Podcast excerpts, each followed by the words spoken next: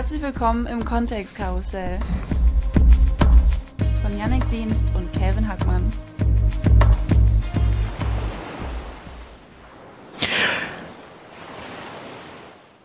Wie am Strand ist das hier in der Sommeredition vom Kontextkarussell der elften Folge. Mein Name ist Yannick und am anderen Ende der Leitung sehe ich wie bei jeder Episode den Kelvin. Hallo Kelvin. Ach, oh, das fühlt sich direkt entspannt an. Was ein schönes Intro du da gebastelt hast, Yannick. Ja, herzlich willkommen, ja, Yannick. Herzlich willkommen, liebe Zuschauerinnen und Zuschauer. Yannick, wo finde ich dich denn gerade? Ja, ich ähm, stehe, sitze direkt quasi vor dir, aber auch nur zugeschaltet. Äh, in Berlin bin ich gerade, wie auch schon in der letzten Episode.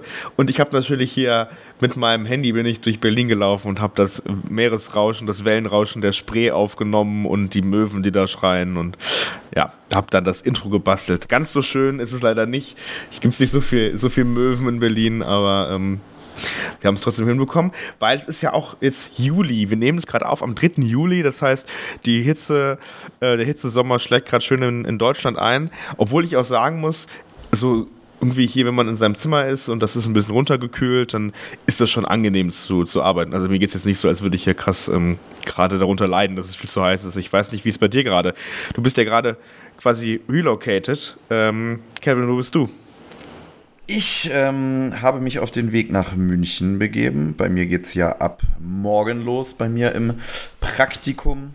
Und ähm, bei mir, ich bin im vierten Stock äh, im Dachgeschoss, aber es ist auch sehr angenehm ähm, hier ja. in der Wohnung. Habe mich hier schon eingelebt und eingerichtet und ähm, freue mich dann auch, wenn es morgen losgeht. Aber viel mehr freue ich mich natürlich darauf, mit dir heute wieder sprechen zu dürfen, lieber Yannick. Ja, wir hatten einen kleinen Ausfall. Unsere aufmerksamen Hörerinnen und Hörer haben es mitbekommen. Äh, vor zwei Wochen gab es keine Episode, aber keine Sorge, uns geht's wieder gut.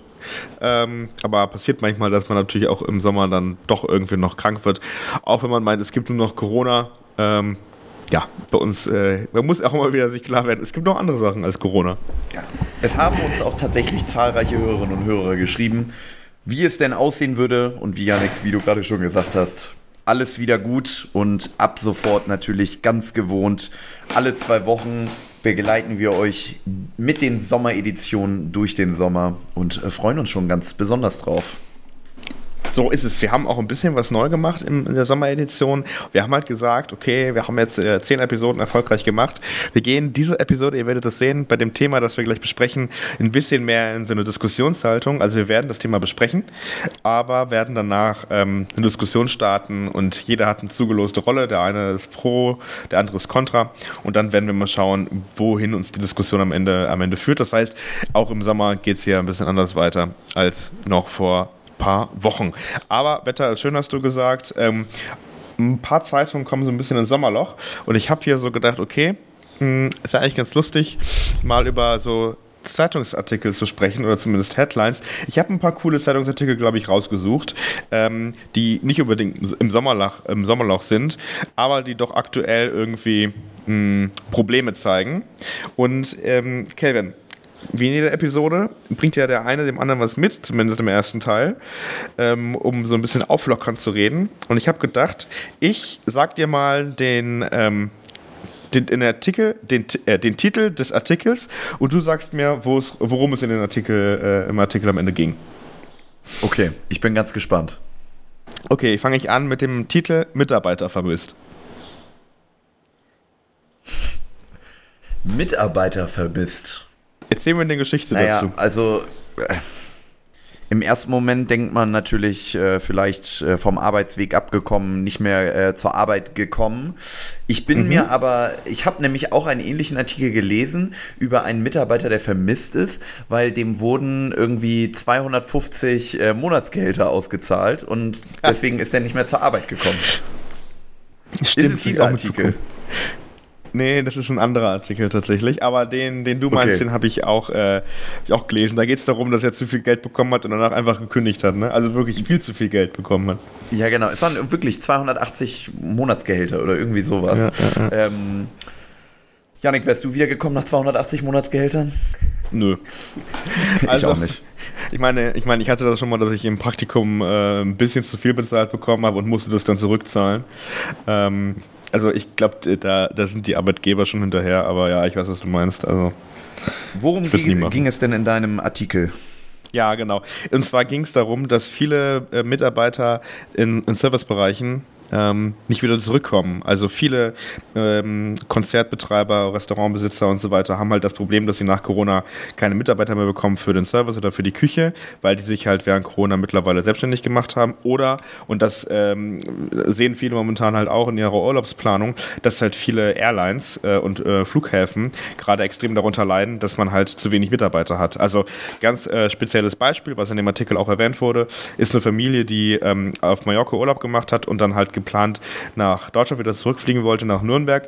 Und ähm, die Lufthansa hat einfach alle Flüge gestrichen an dem Tag. Und da mussten sie quasi, zumindest alle Flüge nach Nürnberg gestrichen, da mussten sie quasi äh, über Nacht ähm, in so einem Notfallhotel übernachten. Äh, haben vorher wunderbar, ich meine, ihr kennt das alle auf Mallorca, wunderbar erholsamen Urlaub gemacht, Familienurlaub. Ja, schönes Hotel am Strand, man genießt die Sonne und so weiter. Ähm, dann fällt der Flug aus dann bringt dich die Fluggesellschaft irgendwo unter, möglichst nah am Flughafen. Und da schrillen bei Kelvin, ich sehe es gerade schon, die Alarmglocken, weil was ist denn möglichst nah am Flughafen, wenn man nicht in die Hauptstadt Palma geht? Nämlich der Ballermann. So, diese dreiköpfige Familie, zwei Oberstudienräte mit, ihrer, mit ihrem Kind, werden also in einem Partyhotel im Ballermann untergebracht, ähm, werden dort auch um 2.30 Uhr wieder rausgeschmissen, weil ihr Flug nämlich morgens wieder gehen sollte und äh, haben natürlich auch keine, keine Auge, kein Auge die Nacht irgendwie zugedrückt. Genau, also das ist so, so ein Beispiel, ähm, was am Ende passiert ist, die wollten nach Nürnberg und die Lufthansa hat einfach gesagt, ja, wir fliegen euch jetzt nach Köln. Wir haben einfach keinen anderen Flug, ihr müsst jetzt einfach nach Deutschland, also rein in die Maschine und ne, ab in den Himmel. Ja, Wahnsinn. Und das ist halt einfach gerade ein riesiges Problem ne, in Deutschland mit den, mit den Airlines. Ja, auf dem Ballermann muss man ja vor Kegelbrüdern aufpassen, dass sie nicht noch das Hotel anzünden. Das stimmt.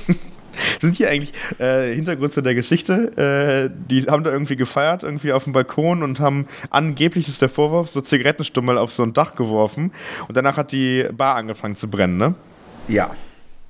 Ja. Aber ähm, ich meine, das ist ein laufendes Verfahren. Ich äh, weiß nicht, ich, äh, inwieweit die dann ähm, in der, also ich meine, dass es wahrscheinlich ein Unfall war, da geht man von aus.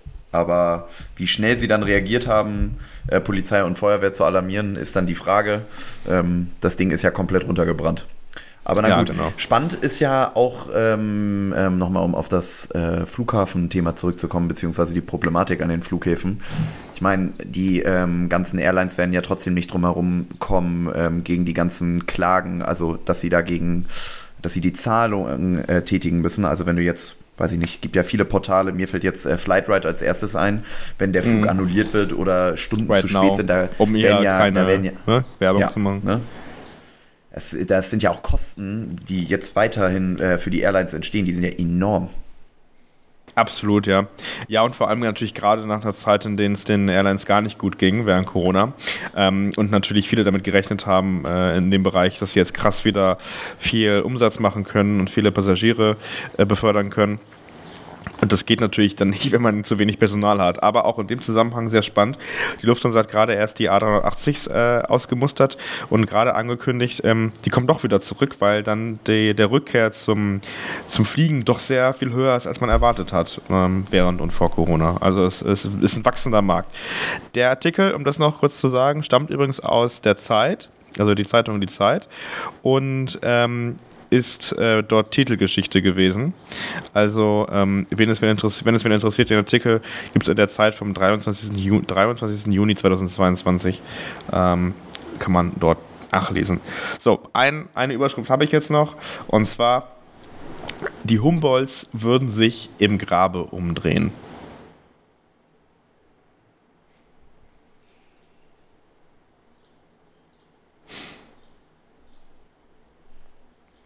Kelvin, aus deiner Lieblingszeitung.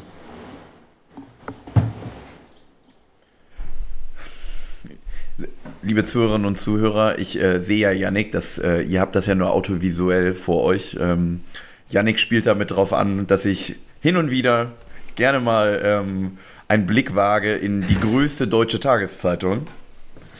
mit vier Buchstaben. Und ähm, also kommt der, kommt der Artikel aus der Bild.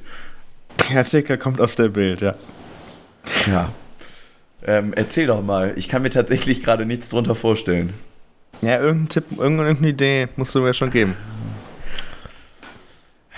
Humboldt würde sich im Grab umdrehen. Ja, wahrscheinlich irgendwas mit Berlin. Mhm. Ja, in der Humboldt-Universität.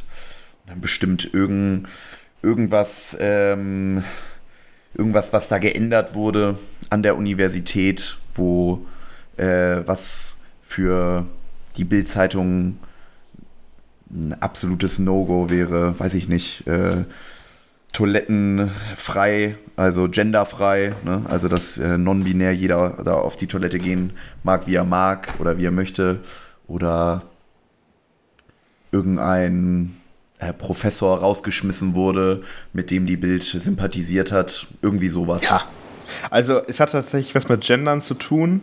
Ähm, und zwar geht es darum, dass dort eigentlich in der langen Nacht der Wissenschaft, die ist nämlich bald in Berlin, ich glaube am 8. Juli, meine ich, bin mir aber jetzt nicht sicher, ähm, eigentlich eine Biologin einen Vortrag halten sollte, ähm, in dem es quasi darum ginge, dass es nur zwei biologische Geschlechter geben, äh, gibt. Und es hat sich eine, äh, eine Gruppe von, die, ich zitiere aus der Bild, radikalen Aktivisten ähm, gefunden, die dagegen demonstrieren wollten. Äh, und deswegen hat die Uni aus Sicherheitsbedenken diesen Vortrag abgesagt. Ähm, ja, und darauf halt die, das Zitat, Humboldt würde sich, äh, die Humboldts würden sich in Bravo umdrehen wegen Wissenschaftsfreiheit und Diskussionskultur und so weiter.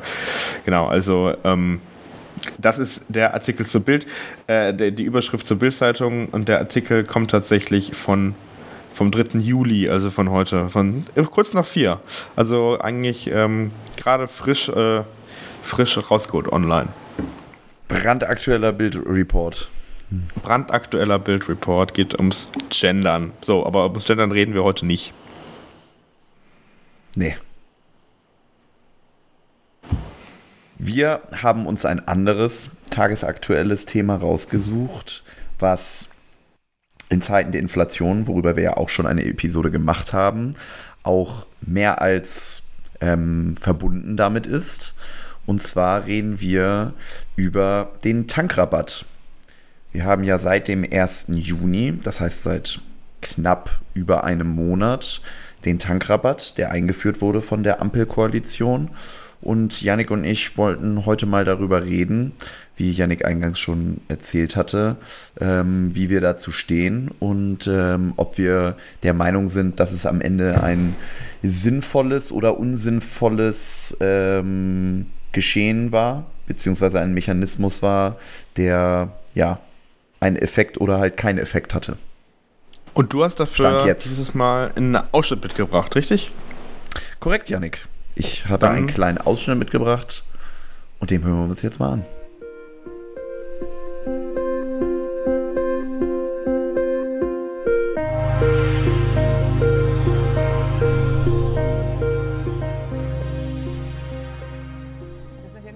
Lebensmittelpreise, die gestiegen sind, auch Heizkosten, Tankkosten. Janina Mütze vom Meinungsforschungsinstitut CW hier bei uns.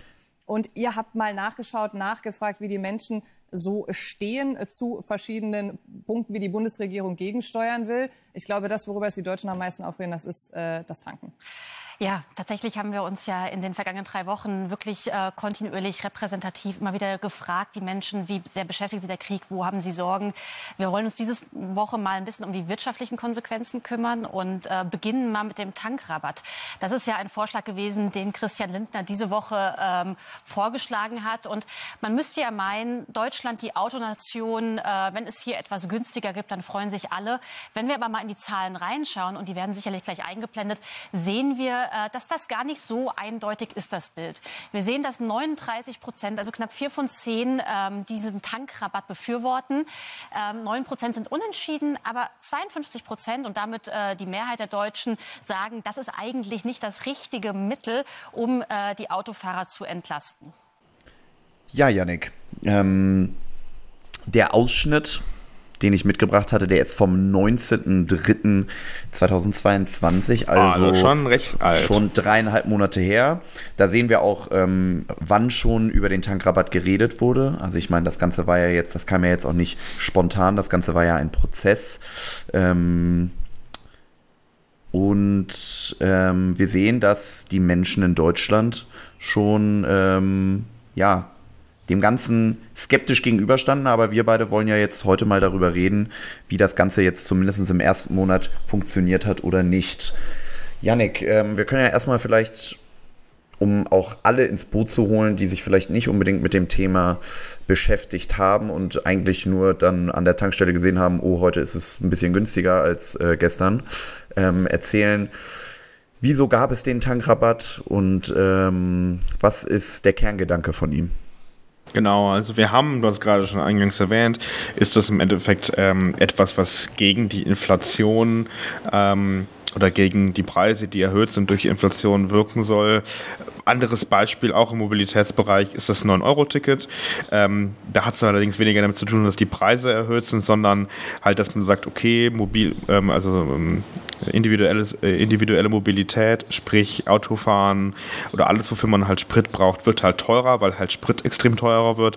Wir müssen den Leuten irgendwelche Alternativen ermöglichen, um halt die Wirtschaft am Laufen zu halten, um halt nicht quasi den Anteil, den man benötigt, um mobil sein zu können, so krass nach oben schraubt, dass man sich am Ende weniger Lebensmittel leisten kann, die ja auch wir haben es ja schon mal besprochen, äh, auch teurer wurden. Genau, und dann gibt es halt diese eine Möglichkeit, die man gemacht hat. Man hat halt gesagt, okay, wir machen halt einfach den Sprit günstiger oder das klingt immer so einfach, ne? Also es geht ja keiner von der Politik dahin und sagt so, der Sprit kostet jetzt 20 Cent weniger, sondern man muss ja irgendwelche Mechanismen finden, um den Sprit am Ende für den Endverbraucher günstiger zu machen. Und dann hat man halt mit dem Tankrabatt die Energiesteuer gesenkt wir reden ja von sehr, sehr großen Prozessen, wenn man einfach mal sagt, okay, wir wollen jetzt für alle 82 Millionen, 83 Millionen Bundesbürger ähm, einen Effekt haben, ähm, der für alle gleich wirkt, der nicht bürokratisch äh, mehr Arbeit am Ende ist. Also es ist ja total schwierig, etwas zu tun für die Menschen, ohne dass der Staat einen unfassbaren Mehraufwand hat und dadurch ja, also auch dieser monetäre Vorteil eigentlich verpufft durch diese Mehrarbeit. Ja, also hat man dann quasi mit dem Tankrabatt, der wie auch im Volksmund heißt, einfach die Energiesteuer gesenkt. Und zwar ähm, bei Benzin um knapp 30 Cent und bei Diesel um knapp 15 Cent. Genau, mit dem Corona-Bonus, den Arbeitgeber Arbeitnehmern ausschenken konnte, steuerfrei, hatten wir ja auch sowas ähnliches in der Corona-Zeit. Ich finde. Und die ähm, Mehrwertsteuersenkung. Stimmt. Die wir hatten in der Corona-Zeit, ne? Die hatten Deswegen, wir auch, noch. auch die Mehrwertsteuer an dem Punkt ist relevant, weil das, was ich gerade gesagt habe, war auf die, ähm, auf die Preise, die quasi ohne Steuer draufkommt. Und wenn man dann aber nochmal sich quasi anschaut, wie sich die Mehrwertsteuer auf den Tankrabatt auswirkt, kommt am Ende beim Verbraucher, das ist das Ziel, eine Reduzierung von 35 Prozent, äh, 35 Cent beim Benzinliter und 16 Cent beim Dieselliter drauf. Deswegen habt ihr manchmal wahrscheinlich auch für verschiedene Preise ähm, oder Rabattpreise, die ihr irgendwie seht, wie sich der Tankrabatt halt auf, äh, auf, auswirkt auf den Liter Benzin und Diesel. Ja, ähm, es wird aktuell kalkuliert, dass es der Bundesregierung bis zu eine Milliarde pro Monat kosten wird, also am Ende akkumuliert drei Milliarden. Ähm, ich finde immer, wenn man mit so ja, Bundeshaushalten in Milliardenhöhen äh, ja, darüber redet und mit solch großen Zahlen rumwirft, dann fehlt einem manchmal so ein bisschen die Relation. Ähm, ich finde, man kann das ganz nett, oder nett ist definitiv das falsche Wort, aber in Zusammenhang setzen oder in Vergleich packen mit äh, den 100 Milliarden, die wir jetzt äh, in Verteidigung investieren, ähm, was wir beschlossen hatten durch äh, den Angriffskrieg äh, der Russen in die Ukraine. Mhm. Das muss man sagen, also die drei Milliarden beziehungsweise die eine Milliarde fühlt sich dann, ähm, das ist sehr subjektiv und äh, platt runtergedrückt, aber an wie ein Tropfen Wasser auf dem heißen Stein. Also absolut. Ähm, also es sind einfach äh, Dimensionen dazwischen. Ne? Ja. Also auch wenn du wenn du dir überlegst, wie viel jedes Jahr vom Bundeshaushalt ähm, in Sozialausgaben reingehen. Also Deutschland ist eine absolut extrem gute ähm, Umverteilungsmaschinerie. Also sammelst Milliarden an Steuern ein und knapp die Hälfte geht ans ähm, Bundesfamilienministerium, das dann wieder alles äh, umverteilt. Bundesarbeit, ja. Bundesarbeitsministerium, Entschuldigung, Hubertus Heil, Hubertus Heil. Ja, aber sorry. Deswegen die eine Milliarde, die da im Jahr, äh, im Monat äh, für Tanken rausgeht. Kann man viel finden, aber wie du sagst, setzt man es ins Relation, ist es halt. Ja, im letzten Jahr haben ähm, Rentner ähm, 350 Milliarden Euro ausgezahlt bekommen. Ja, und wie viel davon war steuerlich? Das ist halt die Frage, ne? Also der Steuerzuschuss. Also ist es ja nicht so, die Idee ist ja quasi, dass die Renten sich finanzieren durch neue Generationen, aber es wird einfach jedes Jahr enorme Summen einfach aus dem Steuerhaushalt genommen, die halt quasi an die Rentner ausgezahlt werden. Oder das ist ein Teil. Es gibt noch ganz viele andere Gruppen, die quasi ähm, Sozialabgaben ausgezahlt bekommen aus, Steuer, aus Steuern und das ist halt einfach immens. Das soll natürlich heute nicht das Thema sein, aber. Ich reg mich gerade schon wieder auf, aber genau. Darüber können wir ja nochmal in einer gesonderten Folge drüber reden. Ich bin ja, ich, also wir haben das jetzt so gemacht, ne? Also muss man ja mal erklären, auch für mich, weil ich habe wieder vergessen, wie wir das gemacht haben, aber ich glaube, es war so, ich bin jetzt für den Tankrabatt. Und die, die, die Ironie an der Sache ist, ich habe nicht mal einen Führerschein. Das ist der Fun Fact. Der Fun Fact, der Fun Fact der diesiger, dieser Folge.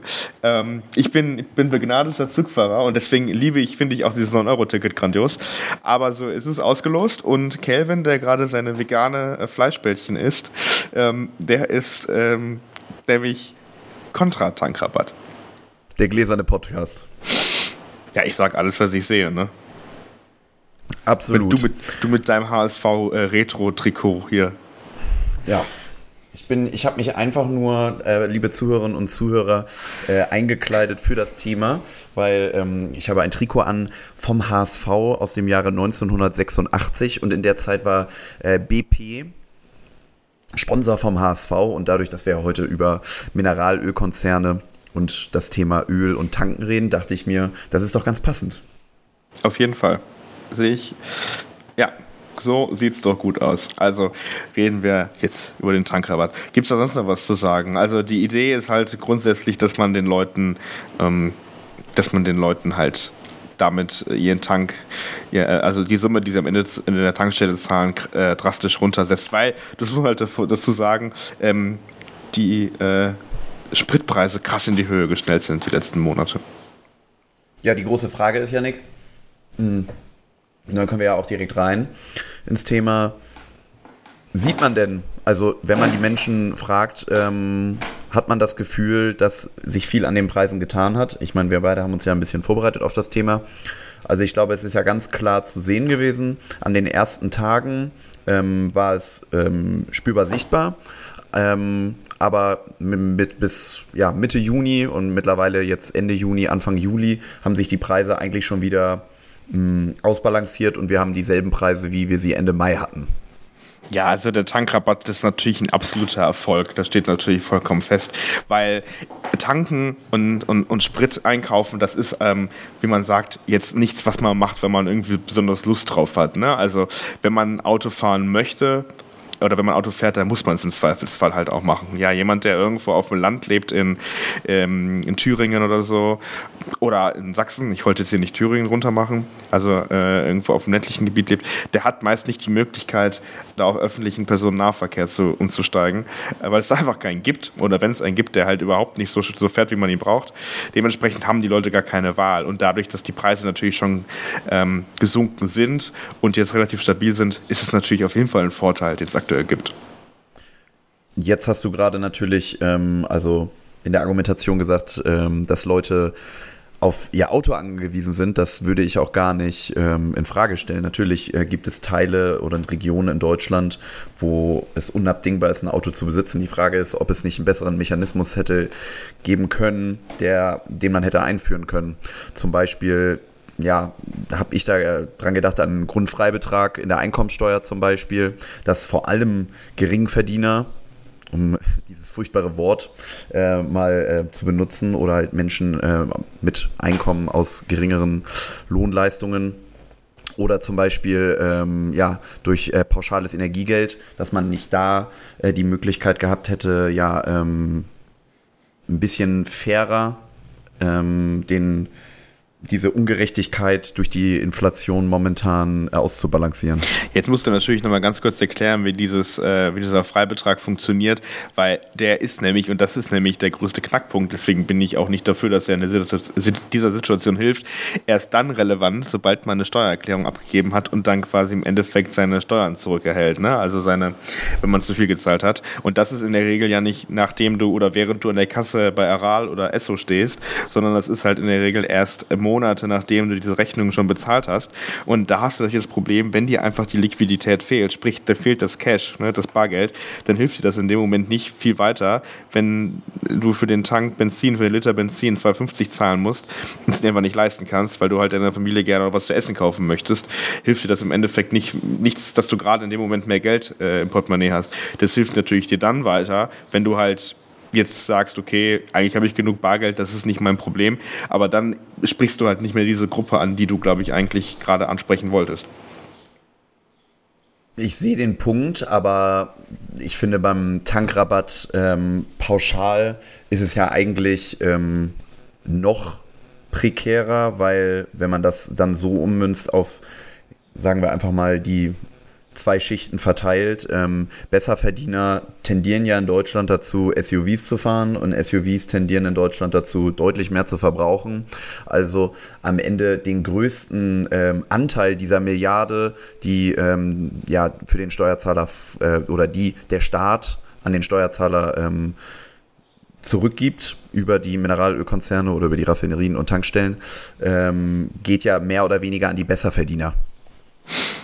Ja, aber die geben natürlich auch absolut mehr aus. Ne? Also klar hast, wenn du natürlich jemanden hast mit einem Kleinwagen, der 50 Liter äh, umfasst, oder du hast jemanden mit einem größeren SUV, wo 100 Liter reinpassen, dann gibt der sowieso mehr aus. Ne? Also ähm, das ist natürlich dann auch immer die Frage, wen willst du adressieren? Das ist natürlich schon ein valider Punkt zu sagen, okay, wenn man wirklich nur Leute adressieren möchte, die, ähm, die es wirklich finanziell ganz knapp haben, dann ist das ein valider Punkt.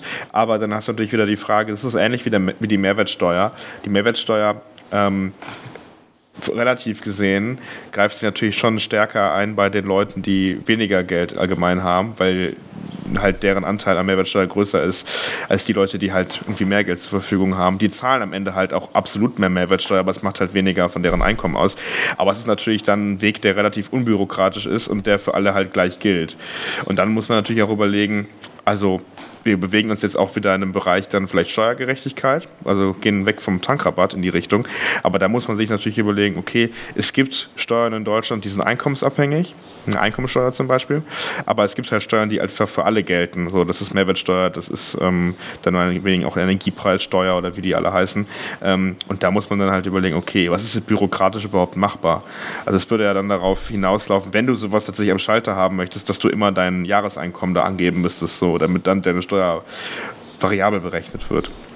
Genau, Wenn du was haben möchtest, was halt direkt gilt, ne, vor Ort. Ja, genau. Wir haben ja eingangs gesagt, das muss halt, also am besten halt so unbürokratisch wie möglich sein, weil dieser zahnlose Papiertiger, den wir in Deutschland äh, auf Landesebene und Kommunalebene in unserer Bürokratie haben, der ist halt sehr schwierig, ähm, flexibel ähm, einzusetzen und es ist schwierig, Neuerungen einzuführen oder mal so eben schnell innerhalb von ein, zwei Monaten eine Idee einzubringen, die sofort einen Effekt haben soll, wie zum Beispiel jetzt auf drei Monate das 9-Euro-Ticket oder halt jetzt den Tankrabatt. Was ich aber spannend finde, ist, also ich meine, das ist ja der Grundgedanke gewesen von Christian Lindner, unserem Finanzminister, zu sagen, wir brauchen etwas, was unbürokratisch ist und direkt ähm, an den an den äh, Endkonsumenten geht. Aber äh, witzig finde ich ist, dass äh, der, ähm, ich meine, ich meine, Christian Lindner von der FDP, liberaler, treuer Anhänger der sozialen Marktwirtschaft und des Kapitalismus, ein System dann am Ende einführt, was ja dann doch irgendwie nicht zu 100% durchdacht ist, weil äh, der Grundgedanke ist ja schon, ähm, wenn du etwas reduzierst von den Preisen, dass mehr Leute es kaufen und das ist ja das, was wir auch beobachten konnten. Die Preise sind jetzt wieder hochgegangen, weil es sich ganz klar äh, zeigen konnte, dass im Juni wieder mehr Leute getankt haben, gerade in den ersten Wochen. Ähm, als der Tankpreis niedriger war, war es an den Tankstellen so, dass sehr viele Leute getankt haben und die Preise dadurch auch wieder in die Höhe geschnellt sind. Also klare Marktmechanismen, die äh, ja nicht außer Kraft gesetzt werden können, weil wir halt keinen Marktwettbewerb auch haben in einem oligopolistischen Markt, wenn es um sowas geht wie ja Öl oder beziehungsweise ähm, Benzin und Kraftstoff. Also es ist ja auch, das muss man ja sagen, ähm, das ist gerade ein sehr spannender, spannender Bereich. Da kann man natürlich, äh, und das sage ich auch in meiner Rolle für Pro-Tankrabatt sagen, ähm, äh, Preise haben immer eine Lenkungswirkung. Also ähm, wenn du, keine Ahnung, ähm, ganz klassisch, was man halt auch im ersten Jahr wie BWL, VWL und so weiter lernt, wenn du halt weißt, ähm, 100 Leute wollen ein Produkt haben, äh, dann wirst du natürlich absolut versuchen, diesen Preis zu maximieren. Und wenn du das Produkt nur zehnmal hast, dann schaust du dir halt an, okay, was sind die zehn, also was, was sind bereits, also zehn Leute haben wir, die wir das Produkt verkaufen können. Ähm, was sind die bereit als Maximum zu bezahlen? So, und dann hast du irgendwie 90 Leute, die das Produkt nicht bekommen, weil die auch nicht bereit sind, diese Höchstpreise zu bezahlen. Und so ähnlich ist das ja mit dem, mit dem Tanken. Also da gibt es natürlich viel mehr Produkt, viel mehr Liter irgendwie auf dem Markt, aber da ist ja genau das Gleiche. So, wie viel sind die Leute bereit zu bezahlen? Wie viel Produkt haben wir vorrätig? Und was können wir, was können wir da bekommen? Deswegen, klar, logischerweise, am Ende des Tages, äh, so der Tankpreis oder der Diesel- und Benzinpreis, der wird aus verschiedenen Komponenten zusammengesetzt. Und einer davon ist halt diese Energiepreissteuer. Und wenn man die halt reduziert, dann reduziert man auch nur einen, einen Teil davon. So. Und wenn man sich beispielsweise mal die Rohölpreise anschaut, die entwickeln sich total unabhängig davon, was halt äh, der Diesel oder der Benzinliter kostet an der Tankstelle. Allerdings, und das muss man schon sagen, das IFO-Institut hat eine sehr interessante Studie veröffentlicht, wo sie nämlich verglichen haben, ich meine, es ist immer schwierig, was wäre wenn, ne? Was wäre, wenn in Deutschland keine Mehrwertsteuer mehr geben würde, würden die Leute deutlich mehr ausgeben? Man weiß es nicht. Oder wird die Sparquote gleich bleiben? Ne? Man weiß es nicht.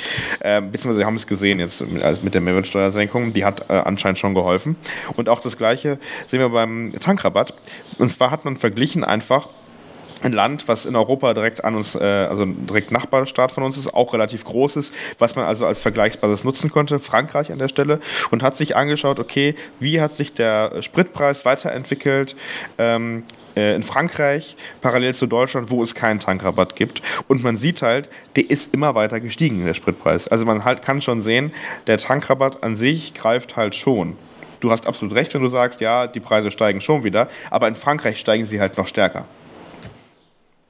Ja, was spannend zu beobachten ist, ähm, ist, dass früher man relativ leicht, ähm, wenn man sich äh, die größten zwei äh, Rohölpreise angeschaut hat, konnte man zumindest ungefähr prozentuale Abweichungen äh, bemessen, wie weit oder wie der Benzinpreis ungefähr wäre. Und in den letzten sechs Monaten ist der halt völlig entkoppelt. Vielleicht äh, als kurze Zwischeneinstreuung, wenn es um die zwei wichtigste geht, Rohölpreise geht, die man sich anschaut oder auch um Ölpreise geht, wenn auf ja, auf, an der Börse oder in Frankfurt ähm, erzählt wird, ja, der Rohölpreis steigt wieder, dann redet man meistens vom VTI. Ähm, das ist äh, das amerikanische Rohöl und Brent, das ist das britische bzw. das europäische Rohöl. Und aktuell haben wir für VTI einen Preis von 108 Dollar und äh, Brent kostet aktuell 111 Dollar. Ja. Jetzt, Yannick, habe ich noch einen kleinen Fun-Fact dabei weil ich habe mich ein bisschen natürlich noch mal kurz mit dem Thema Rohöl beschäftigt, aber als Schifffahrtskaufmann weißt du ja, dass äh, das Thema Öl für mich eine absolute Passion ist. Ähm, wie viel Liter ist eigentlich ein Barrel? Boah. Weil, was ich ja eben beschrieben habe, ist 119 Dollar auf das Barrel. Rohöl. Ah. Ähm, Jetzt ist die große Frage, wie viel ist denn ein Barrel? Ja, Barrel ist die amerikanische Einheit dafür, ne? Das ist korrekt. Und ist das, ist das Fässer oder wie muss man sich das, das vorstellen? Das sind Fässer, genau. Okay, da hätte ich nämlich jetzt gesagt 100 Liter. Also ein Barrel sind 42 US-Gallonen, vielleicht als Tipp. nur weil, nur weil unsere amerikanischen Freunde am anderen Ende des Atlantiks ähm, ein total beschissenes äh, System haben und äh, irgendwie die ganze Welt hat sich auf metrisch geeinigt. Also die Briten äh, scheren da auch gerade wieder aus, aber ich habe keine Ahnung, was Skalonen sind. Ja, also es sind am Ende 159 Liter aufgerundet. Ja, okay, also das ist ja. ein bisschen weit weg gewesen von meinen 100, aber ganz daneben war es auch nicht. Also deswegen, so ab 23. Februar, also kurz vor Ausbruch des Krieges, kostete jetzt umgerechnet ein Liter Brent umgerechnet ungefähr 54 Cent und ja. ein Liter Benzin auf dem Weltmarkt ungefähr 63 Cent. Ja. Aber seitdem haben sich die Kurse halt so völlig entkoppelt und sind auseinandergelaufen. Aktuell kostet ein Liter Brent 74 Cent, also 20 Cent mehr. Und Benzin 1,03 Euro. Also wir haben innerhalb von vier Monaten eine Differenz von 9 Cent auf 29 Cent Zuwachs. Man sieht also auch da, das wächst weiter. Also man kann halt nicht sagen, irgendwie, wir haben jetzt hier, ich meine, das ist ja im Endeffekt auch nur eine, äh, ein Zwischenstatus des Produkts. Das muss ja noch in die Raffinerie, das muss ja noch weiter verwertet werden. Das ist am Ende irgendwann mal in unsere Tank, äh, unsere Tanker, unsere Tanks kommt von, von den Autos. Also von daher, das ist halt schon nochmal ein Prozess, der dahinter steht und dementsprechend halt auch noch ganz viele andere Effekte, die damit reinkommen. Ähm, und was da natürlich auch ganz spannend ist, am Ende des Tages, wenn diese Steuer gesenkt wird, der Tankrabatt also kommt, dann muss es nicht es steht in keinem Gesetz, muss es an die Kunden weitergegeben werden. Es geht erstmal nur an die Konzerne. Und wir sehen eindeutig, dass in den zumindest deutschen Konzernen dieser Tankrabatt zu großen Teilen weitergegeben wird. Und ich kann das mal ganz kurz, ganz kurz sagen. Ähm, ich zitiere hier ähm, Florian Neumeier vom IFO-Institut. Der hat das ähm, berechnet und der sagt, beim Diesel haben die Tankstellen den Rabatt zu 100% weitergegeben, also 17 Cent Steuersenkung je Liter. Beim Superbenzin waren es 29 bis 30 Cent von den 35 Cent Steuersenkung, also 85% je Liter. Also wir sehen, es geht schon weiter, äh, wird schon weitergegeben, aber wenn halt die Rohstoffe teurer werden und halt was da dran hängt, ja, logischerweise muss es auch irgendwie von A nach B äh, befördert werden. So, die brauchen dafür halt auch irgendwie ne, Benzin und so. Also wenn das dazwischen immer teurer wird, die ganzen Kosten, dann wird der halt auch weiter steigen. Genau, ich glaube, und das ist halt der große Punkt. Ähm mal losgekoppelt von unserer Diskussion. Ich glaube, am Ende war das Ganze auch wieder ein Kommunikationsthema, weil ähm, man hat irgendwie das Gefühl gehabt in der medialen Berichterstattung, dass Zahlen aufgeploppt sind und man das Gefühl haben sollte, das wird einem eins zu eins so wiedergegeben. Und teilweise wurde es ja auch so kommuniziert von dem einen oder anderen. Ähm, ich denke da an den unseren Finanzminister, halt an Christian Lindner, der gesagt hat, das geht direkt an den Endkunden, diese 30 Cent und die 17 Cent. Und das Versprechen konnte er natürlich so gar nicht halten. Ist natürlich dann am Ende äh, doof, wenn dieser Boomerang so schnell schon zurückschießt, weil ähm, diese Worte ja am Ende überhaupt nicht haltbar waren. Also es war, wie, du, wie wir das ja eben gerade aufgespalten haben, der Preis, der setzt sich aus so vielen Komponenten zusammen und die Energiepreissteuer ist halt nur ein ganz kleiner Teil davon. Und ähm, damit war das gar nicht unab unabdingbar, weil so viele makroökonomische Faktoren da noch reinkommen, dass das so nicht umsetzbar war. Ja. Als, als, ähm, genau. Als weiteren Punkt, den man dann natürlich äh, erwähnen muss, ähm, ökonomisch kommt es dann irgendwie doch an. Man merkt es halt nur nicht wirklich. Ähm, was man aber merken wird, ähm, ist, wenn dieser Tankrabatt nicht mehr da ist. So, weil dann natürlich die Preise innerhalb von, ähm, von kurzer Zeit extrem nach oben schnellen werden, weil es wurde ja quasi mehr gerade abgefedert. Ne? Also es ist quasi krass eine große Feder gerade drin, äh, gerade drin und äh, die ist dann halt irgendwann weg und dann wird wahrscheinlich diese 30 Cent on top automatisch draufkommen. Also ohne große ja, ohne Ich glaube, das wird eh ganz spannend werden, weil damit geht ja dann auch die Beendigung des 9-Euro-Tickets vermutlich mit ein. Und das wird äh, ab September eh spannend zu beobachten werden. Ja, und jetzt haben wir noch einen ökologischen Aspekt. Und ich glaube, da kann man ähm, gar nicht wirklich so pro oder contra sein. Äh, man kann das natürlich schon, aber ähm, ich schaffe es auch bei der ökologischen Seite nicht äh, pro zu sein für den Tankrabatt, weil äh, der Tankrabatt natürlich eigentlich verhindert, dass Leute äh, wirklich ähm, umsteigen auf ÖPNV. Ähm, weil man natürlich sagen kann, okay, jetzt gibt es ein 9-Euro-Ticket, ihr könnt für 9 Euro durch Deutschland fahren mit dem Regionalzug, mit der Regionalbahn. Ähm, schaut euch doch mal um, ob das nicht sinnvoller ist. Ich glaube, in großen Städten wie Frankfurt, Berlin, München, Hamburg ist es eh schon ratsam und machen auch viele mit dem ÖPNV zu fahren. Ähm, da fahren weniger mit dem Auto. Aber ich habe es eingangs erwähnt, so als mein erstes Argument für den Tankrabatt. Es gibt nun mal Gegenden in Deutschland, wo auch nur ein Euro-Ticket nicht hilft und man halt weiter aufs äh, Auto angewiesen ist. Äh, und wo man dann vielleicht auch sagt, okay, also die Strecke kann ich gar nicht anders zurücklegen. Absolut. Gut, Kelvin, wollen wir in die Zusammenfassung gehen? Janik, das hört sich wunderbar an.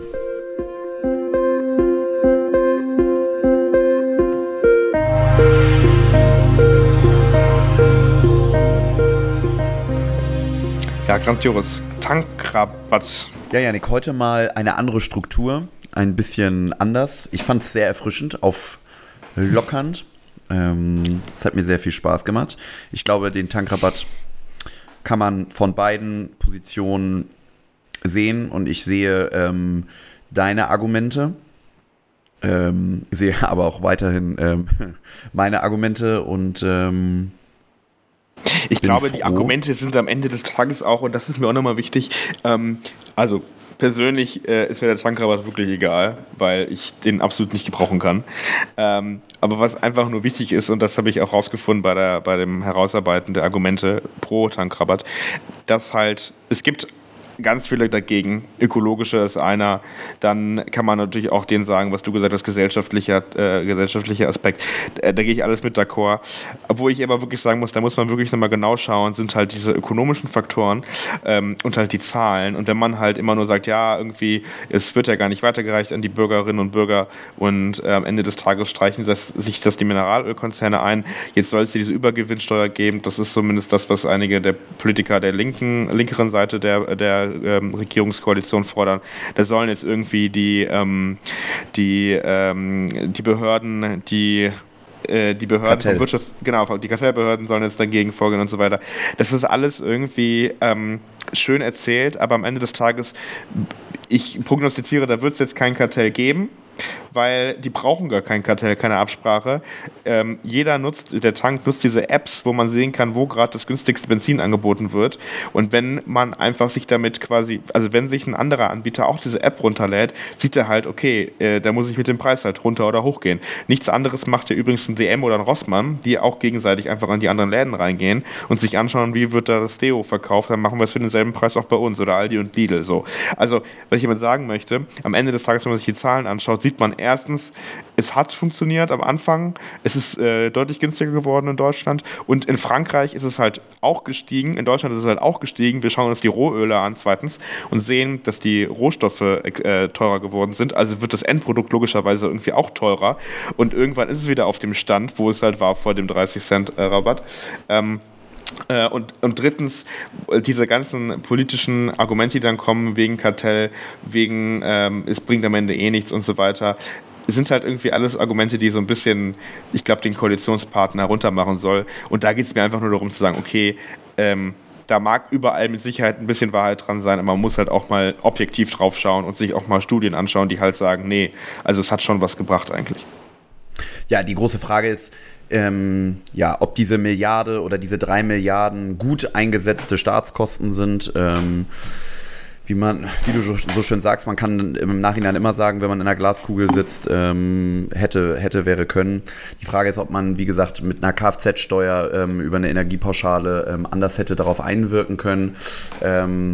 Wir haben ihn jetzt den Tankrabatt. Äh, mal schauen, wie sich die nächsten zwei Monate entwickeln werden. Aber ich glaube, ähm, da gehe ich zu 100 Prozent mit dir. Wir werden auf jeden Fall ähm, im September ähm, höhere Preise nochmal sehen. Was den, was den Mineralölkonzernen natürlich vorgeworfen wird, dass wir ja Ende Mai, also gut, wir waren ja in, im Mai noch in äh, Lissabon, deswegen haben wir natürlich die Situation an den Tankstellen gar nicht live so mitbekommen. Aber was ich mir habe sagen lassen, ist, dass halt im Mai nochmal rapide angezogen wurde, als beschlossen wurde, wir haben am 1. Juni den Tankrabatt. Also mhm. ähm, da kann man natürlich ähm, immer man kann bestimmt sehr viel immer mit äh, Faktoren äh, begründen und ich glaube auch, ähm, das ist jetzt wahrscheinlich alles nicht freiwillig passiert, aber ich glaube schon, dass ähm, die Konzerne damit ordentlich mitverdient haben. Das wäre maximal unethisch, aber halt auch nicht illegal. Das muss man an der Stelle auch nee. sagen. Also wir haben jetzt auch Studien gesehen für die Mehrwertsteuer, wo halt gesehen, gezeigt wurde, ja, die Mehrwertsteuersenkung ist zum Teil beim Kunden angekommen, aber haben auch ganz viele Konzerne, äh, ganz viele Unternehmen sich halt auch ähm, ihren Teil davon abgeschnitten, weil man halt gesehen hat, okay, da ist auch was für uns drin. Also das ist halt nicht verboten, dass wenn eine Steuer gesenkt wird, dass halt der Nettopreis angehoben wird und am Ende brutto ungefähr gleich bleibt. Das steht in keinem Gesetz. Das ist halt maximal unethisch aber nicht illegal. So ist es. So. Ja, Yannick, es hat mir sehr viel Spaß gemacht heute. Mir auch, Kelvin, für dich geht's morgen los, ähm, beziehungsweise ihr werdet das erst am Montag hören. Ähm, los auf die Arbeit. Für mich auch wieder, leider. Ich sitze im Zug, bin auf dem Weg nach Frankfurt. Also werde ich nicht mit dem Auto fahren, weil der Sprit so teuer ist. Tatsächlich aber nur die erste Strecke, weil dann fahren wir mit dem Auto, weil der äh, ÖPNV so schlecht ausgestattet ist. Weil Ja. für mich geht es in das wunderschöne Papenburg. Man kennt es, man schätzt es und man liebt es. 25.000 Einwohner. Äh, nördlich von Hamburg, oder? Ja, nee, ähm, bei Bremen eher. Ah ja, okay. Auch schön. Ja. Ja, ich werde jetzt, ich werde mir jetzt noch gleich was zu Abendessen machen und äh, habe mir hier, das darf ich gerne auch machen, Werbung machen, das Buch Nachts im Kanzleramt von Mar Marietta Slomka. Äh, das werde ich gleich noch mal ein bisschen durchblättern. Ein tolles Buch. Und ähm, dann natürlich gucken, dass der Podcast hier fertig gemacht wird für seine Veröffentlichung pünktlich, nämlich Montag. Und ihr könnt, wenn ihr euren Pod diesen Podcast hier hört und uns äh, gerne mögt, was natürlich der Fall ist, gerne eine gute Bewertung lassen bei Spotify und Apple und gibt uns da mal fünf Sterne und gerne auch einen Vorschlag, über was wir denn das nächste Mal sprechen sollen. Wir ähm, packen auch rein ähm, als Frage, ob ihr dieses Format ähm, so gemocht habt oder ja, ob ihr das andere Format besser fand. Ähm, gerne ähm, lasst es uns wissen. Wir freuen uns über Feedback und sind dann wie gewohnt alle zwei Wochen beziehungsweise in zwei Wochen wieder für euch da und reden über ein neues Thema. So wird es sein. In dem Sinne, genießt den Sommer. Viel Spaß mit unserer Sommeredition in zwei Wochen wieder. Und ähm, wir gehen jetzt wieder zurück an den Strand. Übrigens, Yannick, ich weiß nicht, ob du das mitbekommen hast, aber die ganzen großen äh, Podcasts, also ich meine, wir sind ja auf dem Weg dahin, ähm, die machen alle Sommerpause. Wir, Nein. liebe Zuhörerinnen und Zuhörer, wir senden durch den ganzen Sommer. Wir sind nämlich immer für euch da. Genau. Also Sommerpause hatte ich gar nichts von, aber ich glaube, die haben auch einen Vertrag mit einem, äh, mit, ne, mit einem Produzenten und haben dann halt gesagt, ja, es gibt irgendwie von uns 30 Sendungen im Jahr und im Sommer gibt es halt keine. Ja, deswegen, liebe Zuhörerinnen und Zuhörer, abonnieren, Glocke und äh, Bewertungen geben. Erzählt es euren Freunden, Geschwistern oder der ganzen Familie am besten und lasst uns wissen, was ihr vielleicht in zwei Wochen von uns besprochen haben mögt.